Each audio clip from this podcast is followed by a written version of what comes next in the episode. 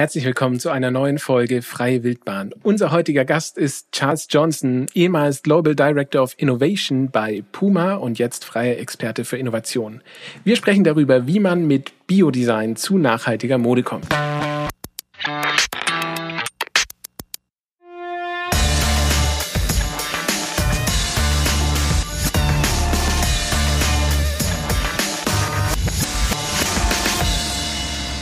Ja, herzlich willkommen zu einer neuen Folge Freie Wildbahn, dem Podcast der MFG Baden-Württemberg. Diese Folge ist ein Special von Display Meets Creatables. MFG, das ist die Medien- und Filmgesellschaft Baden-Württemberg. Creatables ist eine neue Bewegung und Veranstaltungsreihe rund um Nachhaltigkeitsziele für die Games-Industrie, kleine mittlere Unternehmen, Startups und Hochschulen. Die MFG ist Mitinitiator mit vielen Partnern und der Name Creatable setzt sich zusammen aus den Begriffen Creative und Sustainable. Also das Befördern und Antreiben von Kreativität im Kontext der Nachhaltigkeit. Die Display ist der jährlich stattfindende Gamification-Kongress in Karlsruhe. Wenn ihr also Lust habt, da dabei zu sein, am 15. Oktober bei Display Meets Creatables, dann könnt ihr euch über www.creatables.mfg.de informieren und anmelden. Und das bringt uns zu unserem heutigen Gast. Charles Johnson wird nämlich dort einen Vortrag halten. Mein Name ist Konrad Simon und ich darf heute durch diese Folge führen. Und ich freue mich riesig, Charles, dass wir dich heute zu Gast haben. Charles ist halber Amerikaner und Native English. Und aus diesem Grund werden wir jetzt ins Englische wechseln. Und ich freue mich riesig. Charles, great that you're here. Welcome. Ich, ich freue mich auch. Uh, thank you, Conrad. So, Charles, great to be having you. Can you introduce yourself? Yeah, I'm, my name is Charles Johnson, and I'm an American German designer. That means I'm half American, half German, uh, who has lived and worked in Germany for 10 years. And I think of myself as a humanistic designer. Can you explain this a little bit? What's a humanistic designer for you? Yeah, so we're at a crossroads, and the question I asked myself, and I've asked myself for a few years now, is whether or not I'm designing to help humans evolve, or are we just making more stuff? Yeah. And so I believe design should first be led by what is essential for humanity. And it's my objective to bring human values back to design, to shape experiences that have a positive impact on health, on world balance. What we do as designers and developers of technology plays a big part. So if I'm successful, that will make me a humanistic designer. So that's what I mean. That doesn't sound bad, and it's uh, the core, more or less, the core of the Creatives Conference because we need to bring all of this together and learn from each other. Um, that sounds like a, a, quite an idealistic goal. How do you um, make this a reality? I think once you're in a big company, mm. there are needs for profit, there are needs for money. How do you make this uh, these goals reality? So that is a, a constant challenge in the business world. Um, and, you know, I have an advantage or I've had an advantage um, being in an innovation team within a corporation is that I can um, promote, I can invest in advanced concepts or advanced technologies like sustainability. Things are in the sustainability environment. And, you know, with the resources of a corporation, you can, um, you know, make things real. Now it's a slow process, right? Because it's still not. Uh, I'm I'm talking in very general terms. Sustainability is not scalable. Very general terms. Um, so it's a it's a challenge, but what it's you, doable. What do you mean by that? Sustainability is not scalable. Well, what I mean is that if you're in the world of consumer products, as I have been for 30 years now, um, the idea of making products or developing methods, production methods that are sustainable, they're costly, quite simply, and they they fit outside of a standard costing or business model, and so that makes it difficult to sell into a business. Um, first of all, um, and then also to fully commit in such a way that it becomes cost effective, like a normal product. And I'm speaking in very general terms. Of course, we've now businesses have adopted, you know, sustainable materials, organic materials, and and so on, um, and looked at ways to to save, ways to you know uh, do what we do in a way that's better for the environment. Um, but it's still not yet, let's say, mainstream. That's what I mean. I see. I mean, on the other hand, every company, every corporation needs to invest into innovation and in, into the future because otherwise they're going to be swallowed by the ones who do. Um, so is that also a chance to take that budget and put it into sustainability goals, sustainability actions? Yes, and of course, and every company is doing it, and Puma's you know included in that, right? We definitely have standards um, for sustainability, um, and so you know, let's say that companies these days are reaching a certain standard, but to advance to another level requires a new level of commitment and responsibility. I'm pleased that when I hear things like um, the new, you know, uh, investment that's going, or the let's say in, invigorated investment, the Green Deal in Europe, or um, German Zero, for example, where there's there's um, uh, incentive to take innovation in sustainability further. Um, that will help businesses get more into sustainability and make it just. It shouldn't be an exception. It should just be standard modus uh, of operation. I see. Uh, how do you think there should be more pressure on businesses to be more sustainable, or do you think the measures at the moment, which are okay, you have to report corporate social responsibility, mm. you have to, mm. um, yeah, you ha you have to do your publicity work on that. Do you think that's enough? I don't know. I don't think that that people or companies should be pressured.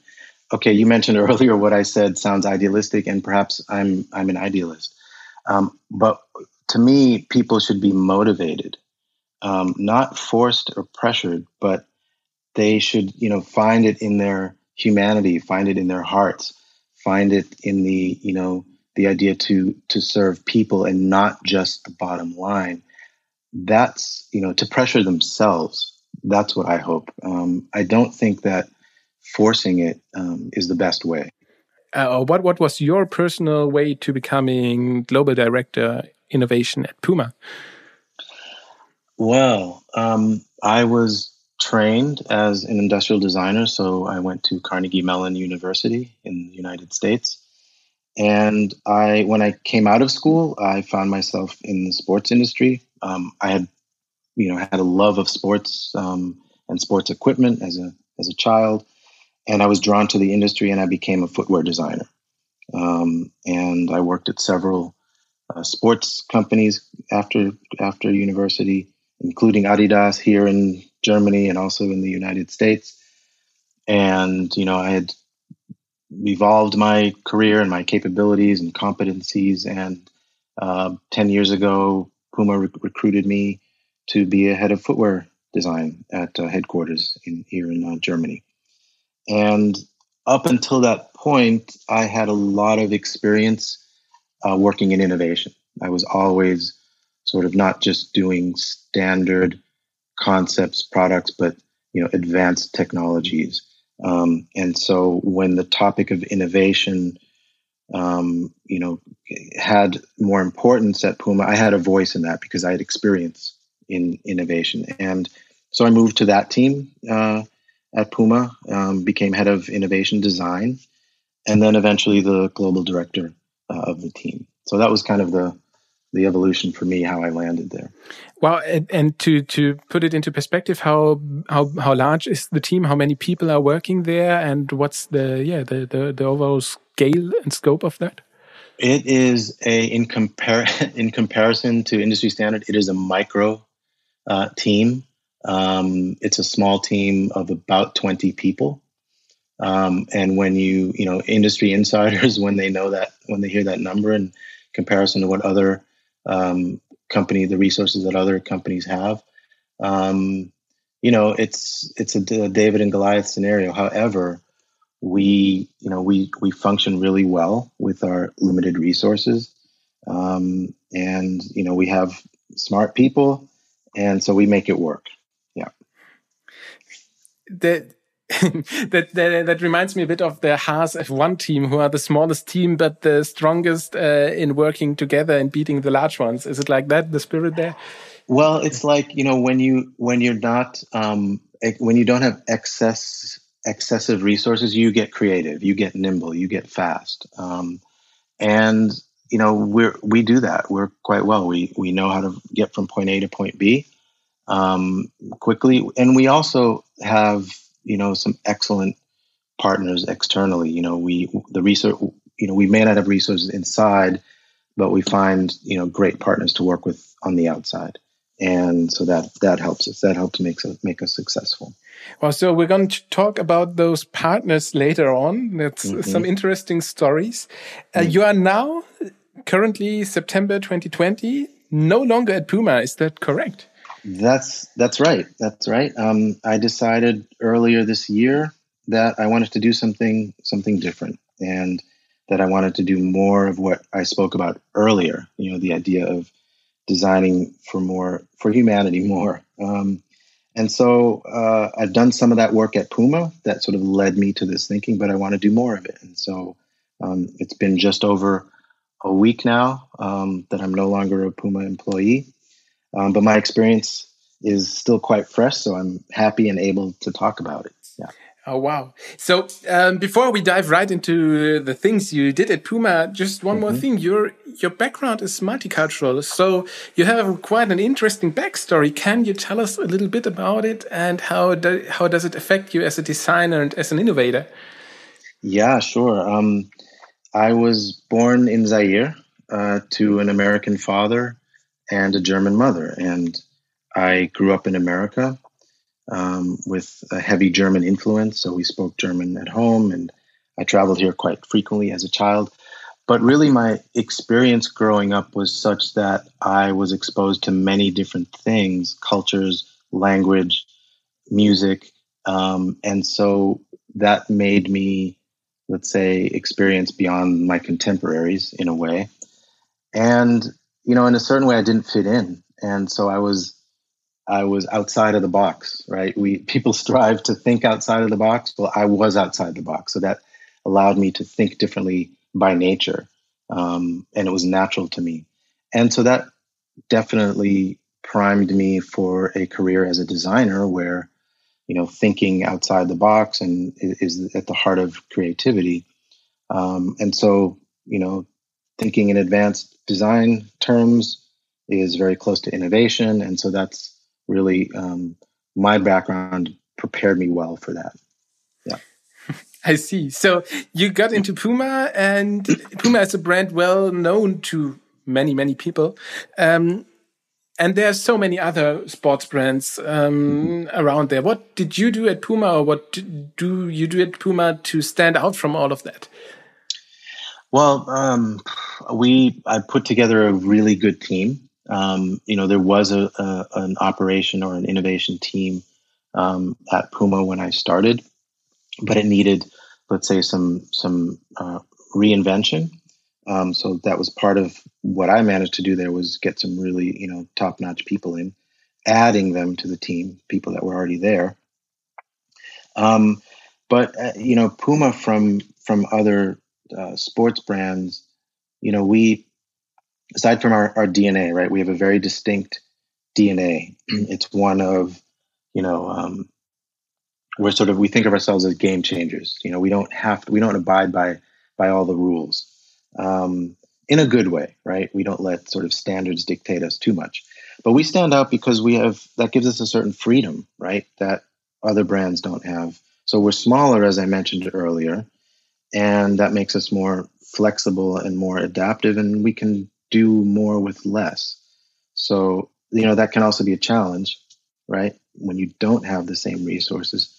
But we again we make it work and we have some great external partners um, like MIT like living color Streamateria. We're going to talk about those those guys. Um, but that's uh, what i would say sets us apart that we don't follow all the rules speaking of the team, what do you have to do to find such a team and to bring it together? Um, you know, have your eyes and ears open, and also it's a it's a fairly small industry um, so that you know uh, I have friends and you know connections across different brands, um, and so some of it is just being aware of who's out there, um, but also understanding what's what the essential you know tools are that you need. I mean, if you're going to bring newness to an industry, um, it's logical you need great research. So I have you know we had researchers on the team, both um, who understand biomechanical research, so you know the physicality of athletes, and also uh, scientific research, materials research, right? Um, so we had that those we were staffed with with that talent, and then we have designers naturally. Um, designers are critical um, to shaping product, to conceptualizing product, um, and then we have materials uh, experts and people who know about um, manufacturing processes, new processes, and then we have project managers. So I, you know, the the team at Puma has some of the best um, people in the industry, and I know because I've worked in it so long and with so many, you know, in different companies. Absolutely, you know, uh, best of top shelf talent, and that makes a big difference for sure. So now you have the team. What do you do? Where do you start? What's the activities you're you're you're you're, you're executing, mm -hmm. and mm -hmm. how do you choose choose projects, and and mm -hmm. how do you innovate then?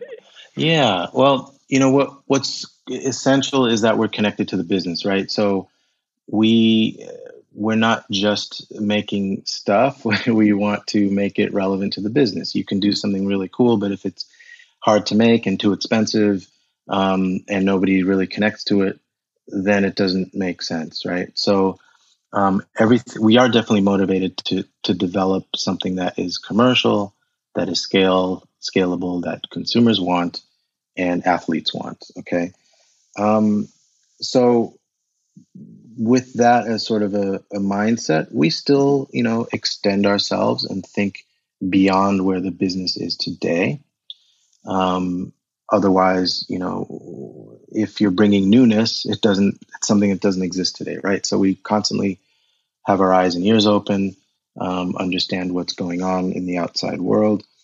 We have strong to intuition um, for what consumers want, what athletes want, what would make sense as a product or as an initiative, a program.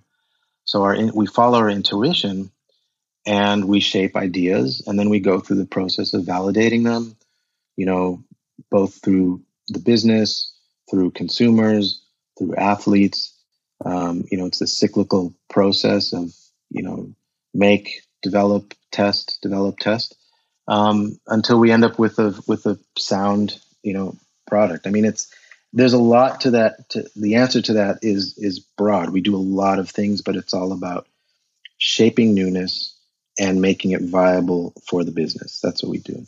It's uh, it's interesting you're talking about the intuition. How do you cultivate that intuition, or can you cultivate it? Can you build it on purpose, or is this the reason that you should hire Charles Johnson? Hmm. You know, it's uh, it. I don't. I'm not sure it can be cultivated. And you know, when I said earlier, um, we have some of the best people in industry on the team, it's bec- well, that's one of the things that they have is fantastic intuition. Um, and so maybe it's you know maybe they're they're there be, you know because they have that or they develop that as being a part of the team. I'm not sure, but I'm not I'm not sure you can cultivate it. Um, you kind of either have it or you don't. And then what becomes important is it's not necess- necessary that everybody has it, but that once you develop something that you can evangelize it and you can bring people along. So, um, not everybody at the team has to have amazing intuition, but when you develop something, then bringing people along outside the team, throughout the company, that becomes very, very important. I see. That would have been my next question. Because once you go to a CEO and say, I've got this intuition, at mm. some companies that might work. Um, yeah. At some companies, it might not work. Um, how do you sell this? How do you make this actually workable? Like, mm. how, how, can you work with that? And how can you reason around it? Yeah, there's, you know, the environment at Puma in the right way because we're building a business is stringent around, you know, how is this going to deliver to the business? So I want to say intuition isn't um, isn't an ar- an arguing point, you know, outside, you know, when we start to sell it. Um, that's the starting point that helps us shape something, and then when we go out and evangelize it and talk about it, it answers, you know, the business. It answers cost, um, you know, manufacturability, timing, you know, uh, delivers on time, and so on. So the intuition isn't a selling point. I'd like to be in a space where I, I value a, your a gut feeling. I definitely value that. You know, sometimes you can't explain, um, you can't put in numbers why something is right, but you know it is and you believe it. I love the word evangelizing. It's believing in something so much that you have to share it, that you have to make it happen. How do you do this in a business context? Yeah, it is something you don't hear quite often. But the reality, you know, it's it's there are many things as, you know, being the director of a team and being, let's say, the head of, you know, um, a, the part of a company, you know, you have to take that position, right? You're taking all of this talent and all of this capacity and capability um, that is behind this concept, and you're representing it. And you know, it's a bit of a broken record. You know, you you find yourself continuously in meetings telling people the same thing, but that's really what it takes. You know, um, and so and it's fun. It's fun work. You know, and you know you build on it, right? It's like if you're excited about it. I found that I'm as excited at the beginning of a project as I am 10 months, 12 months, 16 months down the road when I'm trying to land it that's really exciting. That's great. That sounds amazing.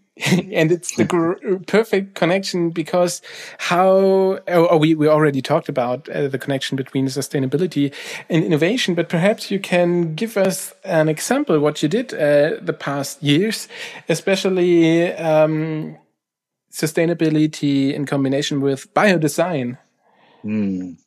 yeah so you know, I mentioned earlier that we have some excellent partners, and one of those partners um, was MIT. We had a three-year relationship with the it's called the Design Lab, MIT Design Lab, and they really kept were one of the things that kept us on our toes in terms of emerging technologies, emerging not just technologies but technology movements. Um, and one of those things was biodesign, and that is using nature to design and manufacture products. And so they planted that seed with us uh, three years ago. Um, yeah, about three years ago, four years ago. And the director of the lab said, Biodesign, this is something you need to pay attention to. And I was like, great. You know, what is it?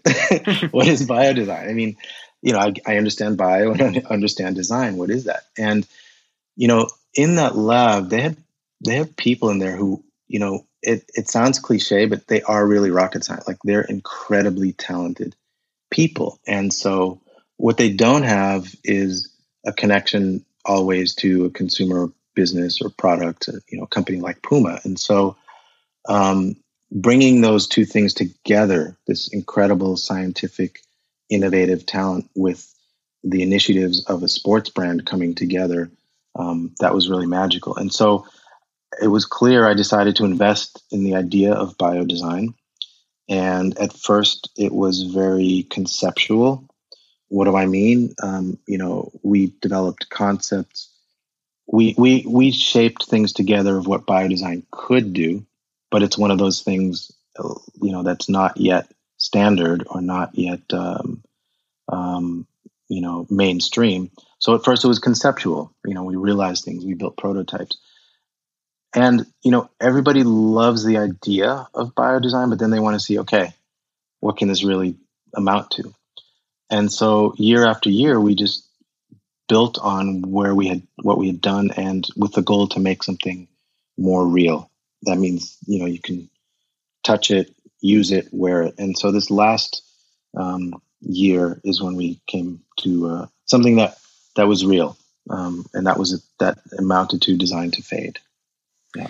So, um, what is designed to fade?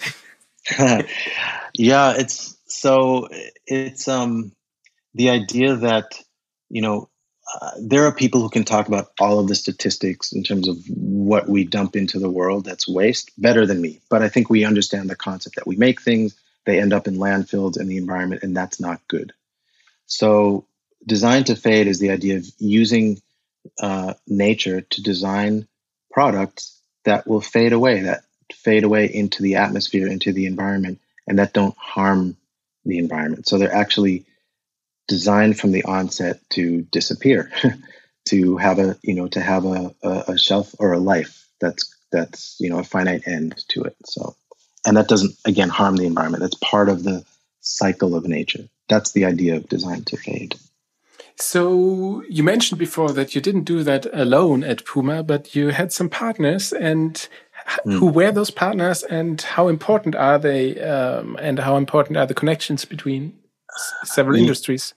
Yeah, well, so you know, I mentioned MIT, which was, was which sort of planted the seed with us, and early on, the things that we created were done by MIT Design Lab. But then we discovered that um, there are actually people who who have taken um, things further in the areas of biodesign, and and we were exposed to two in particular.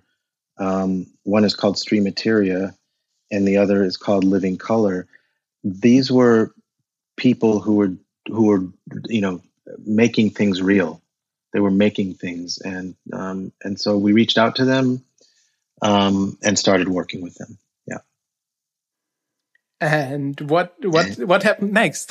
so yeah, so we've got stream, Streamateria and Living Colors. Let's let's get a bit into detail what each sure. of them do. Uh, what what's Streamateria and um, what do they do? So Streamateria um, they do a lot of things. I mean, their their roots are in fashion and photography, um, if you can believe it. Um, but the way they look at the world and their creativity um, is very innovative. So, um, the one of the the founding partners of Streamateria, um, he's very uh, passionate about the environment and, and his responsibility he feels for the environment, and so um, that brought him to a space of experimentation and making prototypes for biodegradable products you know but it wasn't something that he did. You know what does photography have to do with biodegradable products but you know his passion drove him there and he was committed to it and so he experimented and found a way um, of making sustainable uh, product you know that that biodegrades into the environment and what's the process behind it, or how does it work? What's what's the biodegradable product you yeah. developed? So he developed this method. So it starts with um, 3D printing. So he figured out a way. A found material that he could print a structure um, of a, of a garment. Um, it forms the shape of a garment, and then he applies this membrane, um, this bioplastic membrane, that now you have a structure and um, a surface that you can make you know you can put together and shape apparel with so that's that's the process really um, and what we did you know when he saw when i saw what they were doing at first they were not targeting sports they were it was more fashion but i saw a real opportunity in sports apparel excuse me and so that's when we started working together in shaping sport specific apparel so and the apparel, what is it? What is it made of? Yeah, it's cellulose. It's it's bioplastic material. Um, and again, I would I would encourage anybody who really wants to learn more. There's a excuse me a website designed to fade uh, at I think it's puma.designtofade.com, something like that. Well, I can get the proper um, URL, but um, there, the, you know, you can get much more insight on exactly what what it how it's done. But it's yeah, it's um, bioplastic material that actually has properties, um, uh, um, uh, heat uh, transmission properties, so it can cool the body as you're using it. And the idea that that um, Streamateria has is that you know you can order um, the product. So let's say you're going on a trip, right, to New York. You're flying from Berlin to New York. And what you want to do is save. You don't want to pack because you want to save, you know, um, more. Uh, you know, the more you travel with, the more the harm that is to the environment. So you land in New York and you pick up your apparel that you've ordered online. it was printed locally, and you wear it. And then when you're done, you can literally dispose of it and go back home. That's the concept. That's the principle um, that that Streamateria was thinking through, and that we found was a very interesting proposition. Now that's that's far away, right? But you have to think in those terms if you ever want to want to get there. You have to start somewhere. So that's what we decided to do with Streamateria. Wow, uh, that that that's that's a that's a big vision um, once you trying to get there, what's the biggest challenges? What were the biggest challenges um, producing those fabrics, developing the fabrics, um, dyeing the fabrics? The biggest challenge actually was producing the biodegradable fabric because, you know, as I mentioned, it's one thing, or the the the Streamateria had developed the fabric more in the sense of for uh, let's say fashion garments. Um, but sports apparel, you know, there's different demands on sports apparel. It simply has to be more durable.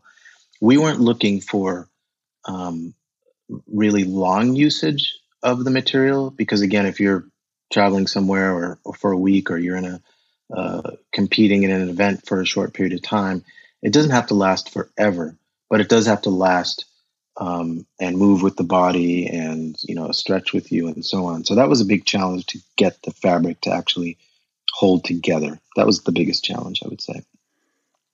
I see. And you mastered this challenge. Uh, mastered. You know, there's still there's still ways to go. Um, the the apparel worked. You know, and you can see that runners ran in it, and um, it had a lifespan. So, yeah, it was it was mastered to the right level. Yes. Wow. And with all of that, you had to give it some color and you joined up with hmm. another company, Living Color. What do they do? Yeah, that was another discovery. Um, we had an apparel designer on staff, um, and he, where else on the internet, found these two researchers that called themselves Living Color. And what they did was um, they were committed to to natural textile dye, dyeing using bacteria. Um, and that was yeah that was just really eye-opening and really um, exciting. So we connected with them. They're based in, in rotterdam. And um, we invited them to puma. And you know they shared with us what they were doing. And you know these both the Streamateria and living color i saw what they were doing and immediately i decided we have to do something. Um, and at the moment you know puma is really leading in this space there's no other sports brand who is talking about biodesign and actually doing things around biodesign. So I'm getting off on a little tan- tangent, but it does take you know commitment, a vision, and intuition and commitment, and then to actually invest in these things. But Living Color, yeah, they they um they use bacteria to to color product beautifully, really beautiful colors. So you, you had all this process. So you have the idea of MIT, then you go like, okay, we have Streamateria, you have mm-hmm. um, living color how do you coordinate all of all of those efforts and how do you go step by step and how does all of this cooperation co uh, look like well we had a, a goal and or a target and that target was uh, you know when we started biodesign we exhibited at milan design week um, some of your listeners may know about design week it's you know it's an international design uh, exhibition in Milan, and you know it's really a venue to do to see forward you know design innovation in all different areas. It started out as a as a um, furniture exhibit, but now it's so much more.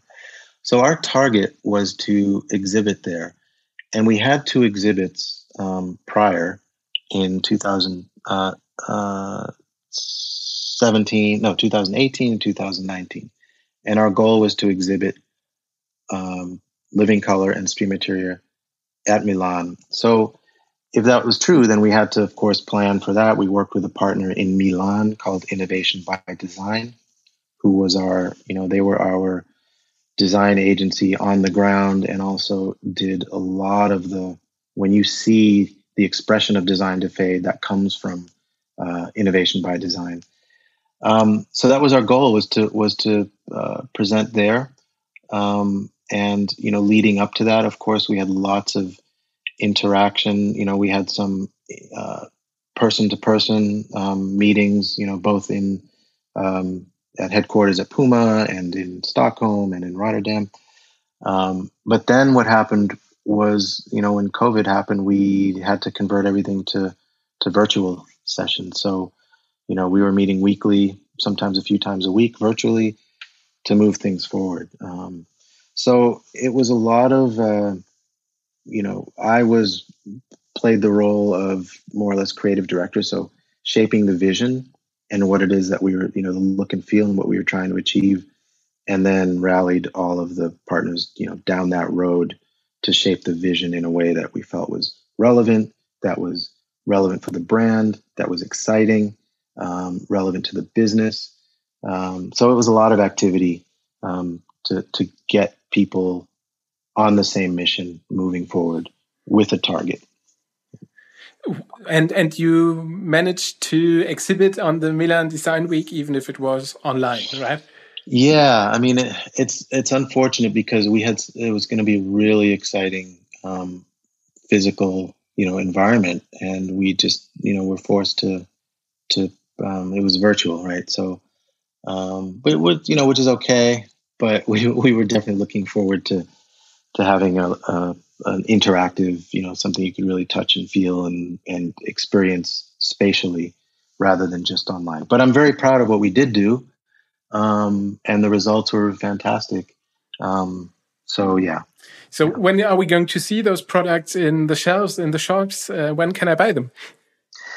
You know, that's that's what everyone asks, and you know, unfortunately, I, I can't really say um, only because um, uh, you know, I hope the business sees the opportunity and does it and, and brings it to life. Um, but I don't know. I don't know when it's gonna. I know that there was some interest to make it real, but I don't know of the plans. That's that's what I have to say. So, if I was a business leader and I was mm-hmm. considering mm -hmm. um, doing such a project, perhaps not in the apparel industry, what what would you say is the biggest value that you get out of it? Is it that you have a new product? Is it that you have the knowledge and are leading in your industry or is it the publicity you get or is it all three of them how do i have to measure the success there's one thing you left out which is the positive effect on the environment. So you know this is also i think you left it i don't know but this is yeah again the idea that um, all of those things that you mentioned yes it's attention getting it's new um, you know it excites people but the real end goal is to actually have it make a difference. And so again that goes back to what motivates people at all levels you know uh, within a within an organization um, what motivates you what's your what are your priorities i hope it's humanity not just the bottom line so charles those were great final words for this podcast we can uh, hear you at the Bisplay Meets Creatables talk uh, on mm -hmm. October 15th. Mm -hmm. um, what can we expect from you? Um, yeah, you know, I will talk a bit more about my background um, and my, my professional journey, not just Puma, um, but, you know, getting to this place.